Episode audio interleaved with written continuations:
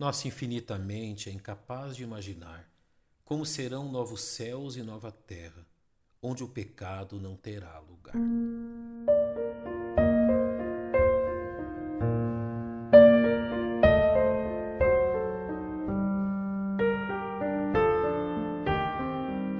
Como serão os novos céus e a nova terra?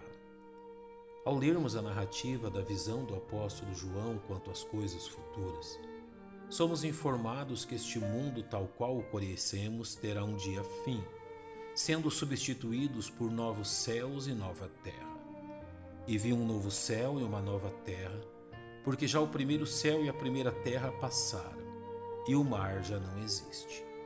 E ouvi uma grande voz do céu que dizia: Eis aqui o tabernáculo de Deus está com os homens, pois com eles habitará, e eles serão o seu povo e o mesmo Deus estará com eles e será o seu Deus. E Deus limpará de seus olhos toda lágrima, e não haverá mais morte, nem pranto, nem clamor, nem dor, porque já as primeiras coisas são passadas. Pensemos por alguns instantes em como será esta nova criação. Primeiramente, somos informados que será uma nova terra sem as divisões causadas pelo pecado, o que inferimos pela expressão usada por João, porque já o primeiro céu e a primeira terra passaram e o mar já não existe. A referência ao mar aqui possivelmente não seja uma referência aos oceanos, mas às nações deste mundo, uma vez que esta expressão é usada constantemente nas Escrituras, a fim de referir-se às nações. Desta forma, entendemos que na nova terra, as turbulências e guerras criadas pelo desentendimento entre as nações não mais ocorrerão. A propensão à guerra tem sido uma das grandes marcas de nossa raça, de forma que o apóstolo Paulo assim se refere a ela em sua epístola aos Romanos. Os seus pés são ligeiros para derramar sangue, em seus caminhos há destruição e miséria e não conheceram o caminho da paz.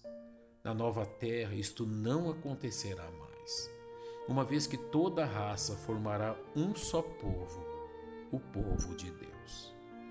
A nova terra será um lugar onde a presença de Deus será amplamente manifesta, como bem nos deixa saber o apóstolo João.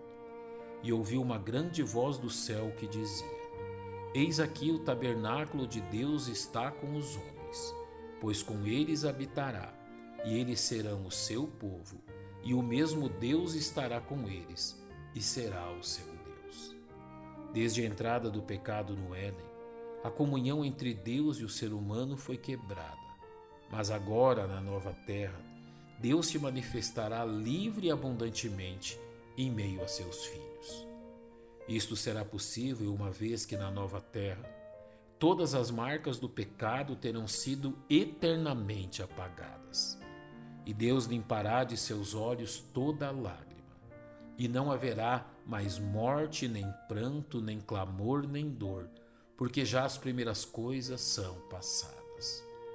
Todas as mortes e tristezas deste mundo não voltarão a se repetir na nova terra, pela simples razão que nela a morte não mais existirá. Nesta nova terra não haverá morte, nem luto, nem choro, nem dor. De forma que toda tristeza causada pelo pecado será completamente extinguida, e dela seus habitantes não terão recordação. Na nova terra não existirão mais as tristes consequências causadas pelo pecado. Quantos de nós sonham com um mundo onde todas as coisas que nos causam dor seriam extintas? Como vimos na profecia de João, tal verdade não é uma mera utopia, mas uma promessa real feita por Deus a todos aqueles que confiarem em seu Filho Jesus Cristo.